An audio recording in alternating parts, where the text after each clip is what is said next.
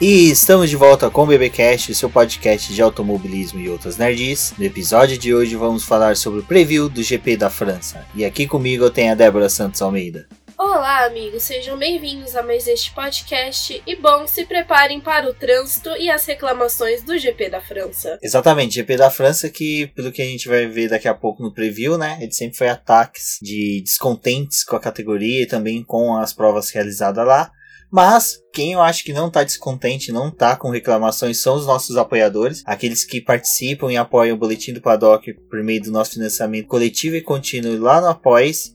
E tem uma galerinha, né, Débora, que paga e o nome deles é citado aqui no programa. E são eles: o Ricardo Bannerman, a Maia Barbosa, Eliezer Teixeira, Luiz Félix, Arthur Felipe, Rafael Celone, Will Mesquita, Anthony Santos, Rogério Froner, Helena Lisboa, Cássio Machado, Carlos Del Valle, Bruno Vale, Eric Nemes, Bruno Shinozaki e Alberto Xavier. Obrigada a todos os nossos apoiadores e para vocês que estão escutando este programa, não deixem de conferir a nossa campanha de financiamento contínuo e coletivo, onde vocês podem auxiliar com os nossos trabalhos no Boletim do Paddock e também no BPcast. Exatamente. Quem sabe nós estaremos em outras plataformas também proporcionando para vocês um conteúdo muito mais rico e dinâmico para que vocês tenham uma melhor imersão aí nas categorias de automobilismo, como Stock Car, Fórmula 1 e outras que nós gostamos de falar tanto aqui no Boletim Paddock. Principalmente os carteiros.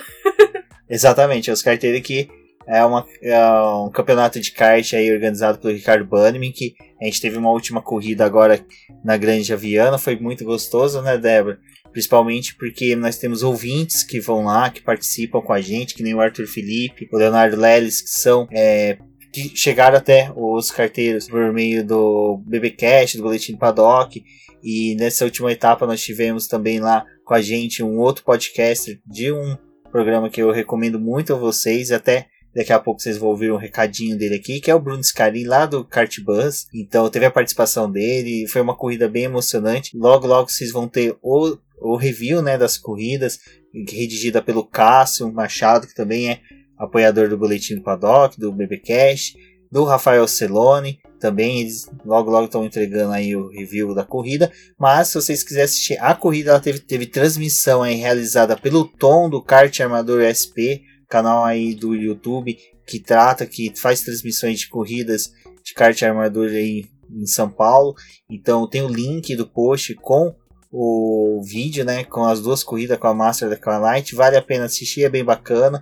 E é bom que vocês já vão se familiarizando com esse campeonato que é o maior campeonato do mundo, é o campeonato, como eu digo, é o maior campeonato do universo. É uma pena só que, infelizmente, por questões de logística, os competidores que nem de Senegal, Coreia do Norte, Coreia do Sul, Marte, entre outros planetas, não conseguem chegar para participar, mas fica o convite aí para eles. Exatamente, fica o convite para vocês não deixem de acompanhar essa categoria. Também conhecerem o podcast do Bruno, principalmente porque ele tem um programa legal falando sobre mulheres, né, que querem correr na de kart, dando algumas dicas. E, de modo geral, o podcast dele também traz boas dicas para todo mundo que tá querendo desbravar esse mundo do kart. É legal porque a gente pode estar tá próximo, né, um pouquinho e também conhecer, ter uma ideia mais ou menos do que acontece em outras categorias. Que demais, que demais, caro ouvinte do BPcast. Eu sou Bruno Scarim, eu sou host do Kart Buzz, é um podcast focado na cultura do kart. Então, eu gostaria de te convidar a expandir o mundo do automobilismo também para o kartismo. Então, entra lá em kartbuzz, o buzz é buzz.com.br. Valeu! Bom, agora, né, Débora, chegamos à sétima etapa do campeonato. Passamos aí um terço já do campeonato de 2019. Chegamos ao GP da França. Que o GP da França, ele dentro da Fórmula 1, ele tá desde a primeira temporada, né, de 1950, mas a França já era um território, né, habitado por inúmeras competições, corridas de automóveis desde, desde o início, né? Que eu acho que quando já se pensou em ter um carro, já tinha alguém disputando corrida na França. É, dizem que os pessoal, né, do Fred Flintstone, né? Aquela família esteve lá disputando o primeiro GP, brincadeira, mas fica aí, né? Vai saber. Vai saber. Bom, a primeira corrida foi realizada em 1906. Eles já chamavam como é, GP da França. Teve várias disputas antes de se oficializar e fazer um campeonato como de Fórmula 1. É engraçado que a França, né, ela e a Austrália são países que têm uma grande quantidade de autódromos espalhados pelo seu território. A França, ela teve 16 autódromos que teve essas corridas espalhadas ao longo do tempo. É, hoje, essas corridas da França, elas são interessantes porque esses autódromos a gente tinha pistas que a duração de uma volta chegava a ser de mais de uma hora e tinham outros que não durava sequer um minuto. Então a gente vê uma grande diferença em questão de tanto autódromo, dificuldade, tinha alguns que tinham aquele desenho, parecia um desenho bem geométrico. É, eu acho que é bem interessante isso da, da França, principalmente por conta dessa diversidade. Mas também não foi um país onde as por mais que tivemos, né, um bom tempo com corridas, é, essas mudanças de autódromo sempre aconteceu por conta da logística de equipamentos e levar, porque esses autódromos geralmente ficam muito é, longe de pontos acessíveis, então era normal que a mudança ocorresse para poder tentar facilitar.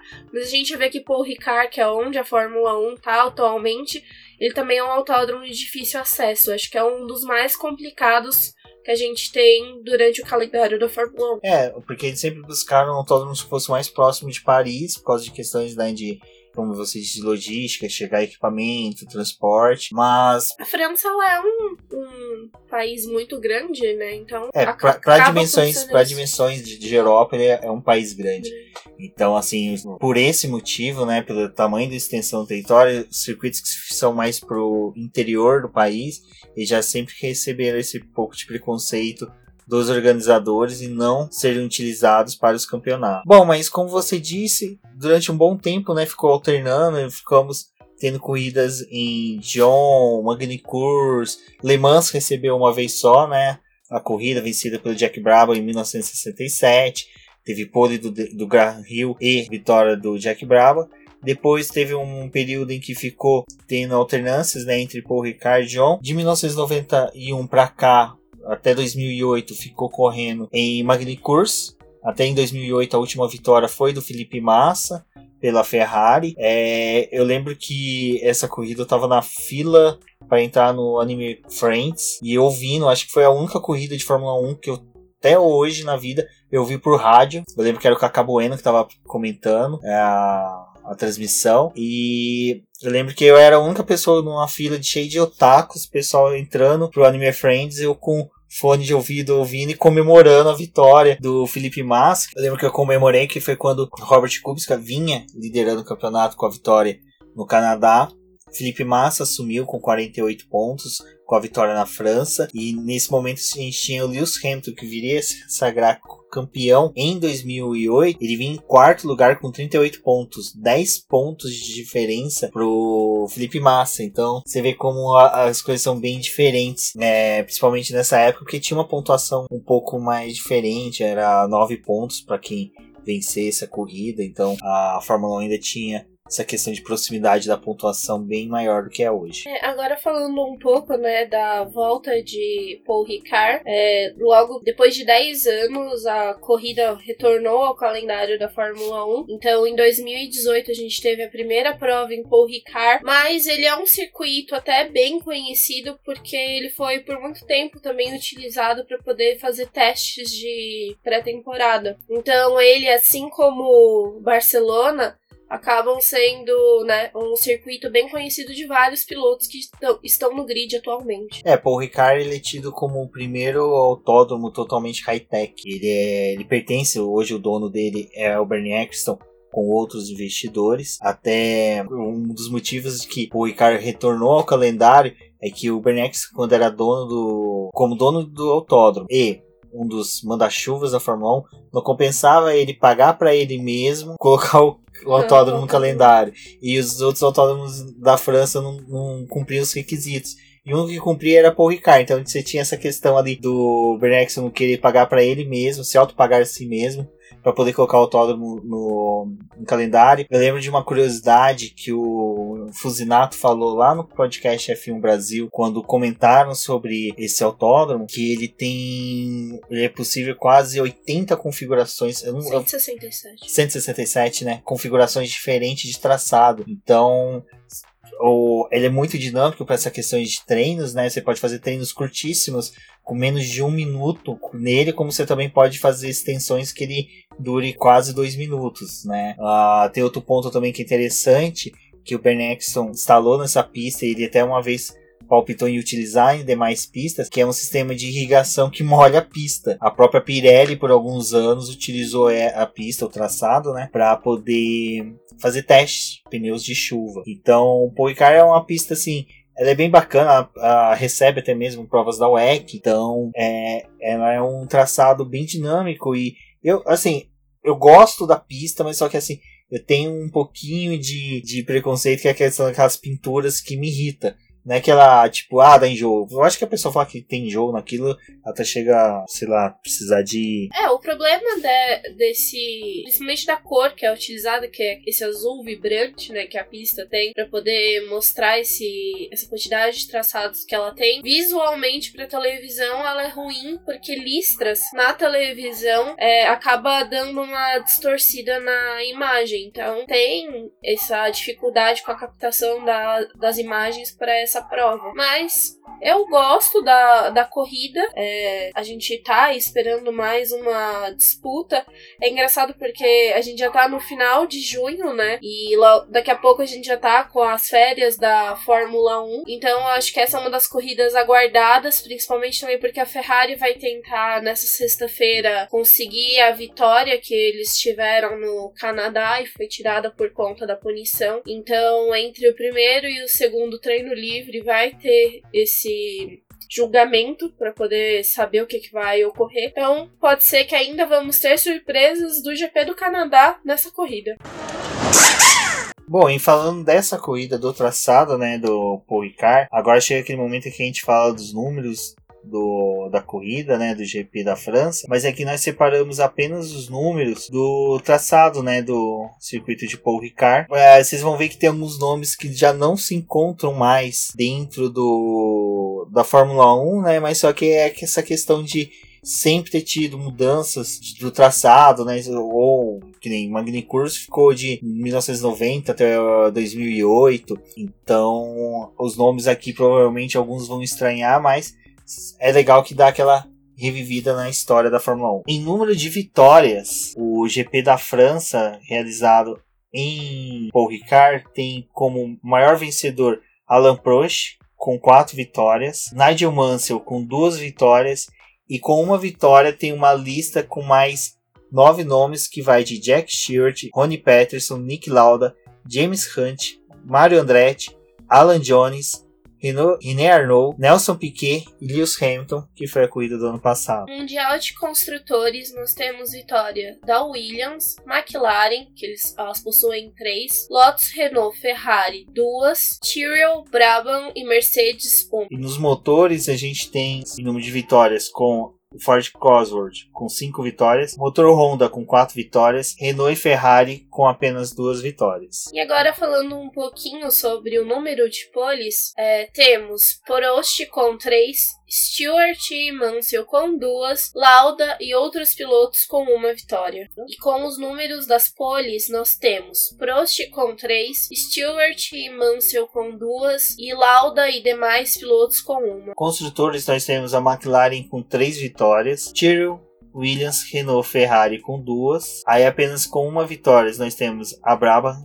Ligier, Lotus, Mercedes, com uma vitória. E nos motores, Honda, Ford e Croswell com 4, Renault com 3 e Ferrari com 2. Bom, como dito, né, alguns nomes que a gente realmente não vê há tempos no, na Fórmula 1, que é a equipe Brabham, Ligier, Tyrrell, são equipes históricas, né, que fizeram sucesso na década de 70, 60, 70 e o comecinho da década de 80, que infelizmente não se encontram mais na categoria, mas são três equipes aí. Na verdade, a gente fala que não se encontrou mais, mas a estrutura da Tyrrell é a atual Mercedes. Ela, a Tyrrell ela se tornou a BAR, a BAR se tornou a Honda, que a Honda se tornou a Brown, que se tornou a Mercedes. Então vocês é legal, um dia, um dia a gente vai fazer alguma coisa falando da árvore genealógica das equipes, para vocês terem uma ideia de como a, as equipes que nem a Tyrrell se tornou a potência que hoje é a Mercedes. Nós temos a Minardi, né, que hoje é, STR, e entre outras que acabaram sumindo do mapa, mas que se tornaram equipes campeãs.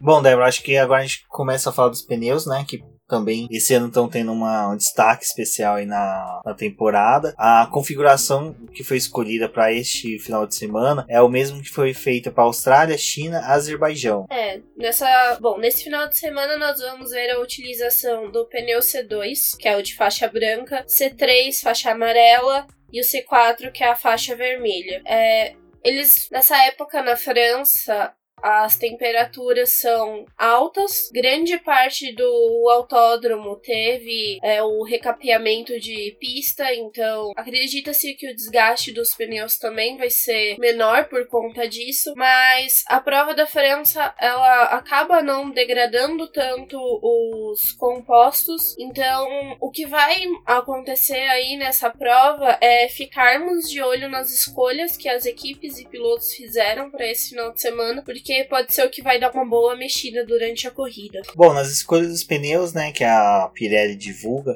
nós tivemos umas escolhas. Ninguém fugiu muito, né, do, do normal. Acho que o único que quis ter um destaque diferente foi o Max Verstappen, que optou por quatro pneus do quatro conjuntos, né, do C3. Os demais seguiram bem mesmo, escolhendo um maior número de conjuntos de C4 para poder disputar a corrida. E classificação, né? Porque eles são extremamente importantes para esse momento da durante o final de semana. É, o nível de desgaste desses pneus, a Pirelli tem uma escala de 1 a 5, ele encontra com estresse, né? Os pneus sofrem estresse nível 4, então o uso provavelmente do C3 deve ser bem grande nessa corrida. Eu acho que já para prova mesmo deve ser uma das opções. Mas como a gente tá vendo que durante esse ano algumas equipes estão tendo dificuldade, principalmente a Ferrari, mas é na questão do aquecimento do pneu, então por isso acaba que a borracha, né, vai se desgastando, mas como a gente viu, eles não escolheram tanto o pneu duro, então o C3 ele vai ser uma boa aposta para prova, mas acredita-se que no começo, né, vai ser vista a utilização do C4, então ele vai também ter um bom destaque, porque ele vai ser o que vai ter que durar para poder depois dar entrada pro C3, e principalmente porque essa prova eles costumam apostar em apenas uma parada. Bom, é uma prova com 53 voltas, cada volta ela tem, os traçados na verdade, ela tem uma distância de 5.842 metros, né? Ah, o traçado, a corrida inteira, eles percorrem uma distância de 309 quilômetros 690 metros. E o recorde da pista já é de Valtteri Bottas o ano passado, com 1 minuto 34 segundos e 225 centésimos. Essa pista ela demanda mais tração e também a parte de frenagem dos carros é importante, mas o carro ele sofre uma tensão maior na curva 13, onde ela demanda mais energia para os pneus. Ou seja, né, é uma pista que provavelmente a Mercedes deve se destacar porque ela já está com um carro mais bem equilibrado, é uma pista que exige um carro muito mais equilibrado. Ferrari deve ter um pouco de vantagem por questões das retas, mas a parte de baixo da pista, que é uma sequência de curvas, deve dar aquela maneirada ali, deve ser aquilo que a gente viu na corrida no GP do Canadá, né, que a Ferrari conseguia abrir nas nas retas, mas a Mercedes se aproximava bastante nas curvas. Exatamente, mas é, se levarmos em conta né, o GP de Barcelona, talvez a Ferrari acabe tendo um pouco mais de dificuldade, até porque a França, essa corrida, ela acaba trazendo algumas peças e algumas configurações que foram utilizadas no GP né, de Barcelona. Então, como a gente viu a Mercedes dominando em Barcelona, pode ser que isso volte a acontecer no GP da França. Então vai ser um final de semana daqueles, né? Onde vai ter a atenção para ter essa quebra da, da Mercedes para uma outra equipe, ter a vitória, mas a gente também viu um bom desenvolvimento da Red Bull em Barcelona, então acho que vai ser aquele final de semana emocionante. Bom, a pista terá duas zonas de DRS, uma na, é, na reta de largada, né? E a segunda na reta oposta. Infelizmente, né, para minha tristeza, eu que gosto de zonas de DRS, para os felicidade dos críticos de plantão. E, Débora, agora acho que compensa a gente dar só uma relembrada como foi o GP do ano passado com o retorno de Paul Ricard ao calendário. GP da França do ano passado ele teve que lidar com a Copa do Mundo da Rússia. Então a gente viu três provas de Fórmula 1 realizadas em três finais de semana seguidos.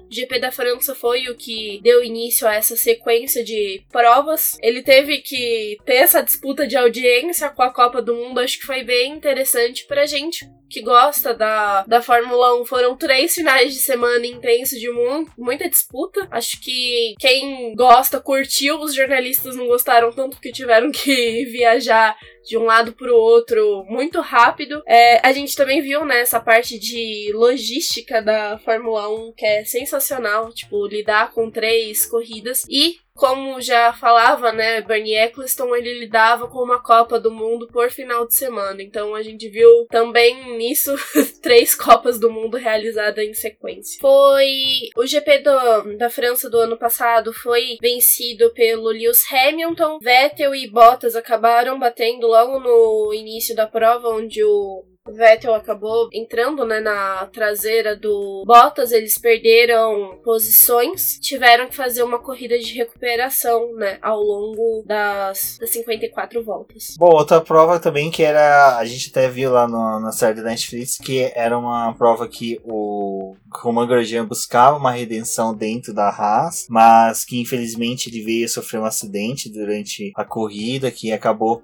jogando todas as expectativas pro, pro ralo, vamos por dessa forma. Mas com a, volta, com a vitória do Lewis Hamilton de ponta a ponta, além de ter feito, liderou os, os treinos, fez a pole. Ele voltou, né, para assumir o, o campeonato. Ele assumiu a liderança, momento. né, com 145 pontos contra 131 do Sebastian Vettel. Ah, eu acho que aí foi o momento em que pessoal coloca muito o GP da Alemanha como um momento crucial do, da, do campeonato do Sebastian Vettel, mas acho que já no GP da França foi aonde começa a ter aquela sequência de pequenos erros, pequenas falhas do Sebastian Vettel que levou ele aí a Ferrari a perda do título. A Débora comentou sobre ser uma disputa de audiência. Novamente o GP da França combate uma nova audiência, uma audiência bacana que está tendo, que é a Copa do Mundo de Futebol Feminino sendo realizado na França. É, é algo que é bacana da gente ver como a, a Fórmula 1 também vai ter que disputar novamente com um evento grande e está sendo bacana porque essa Copa Feminina, a Globo mesmo tá dando destaque, tá transmitindo jogos, então a gente consegue ver. E uma nota aí que a seleção brasileira, já na feminina, liderada pela marca, vai pegar a França como próxima seleção. Então, ou seja, gente, quem tem um carro Renault, Peugeot, Citroën, se preparem que provavelmente até o carro vai querer lidar contra vocês nesse final de semana.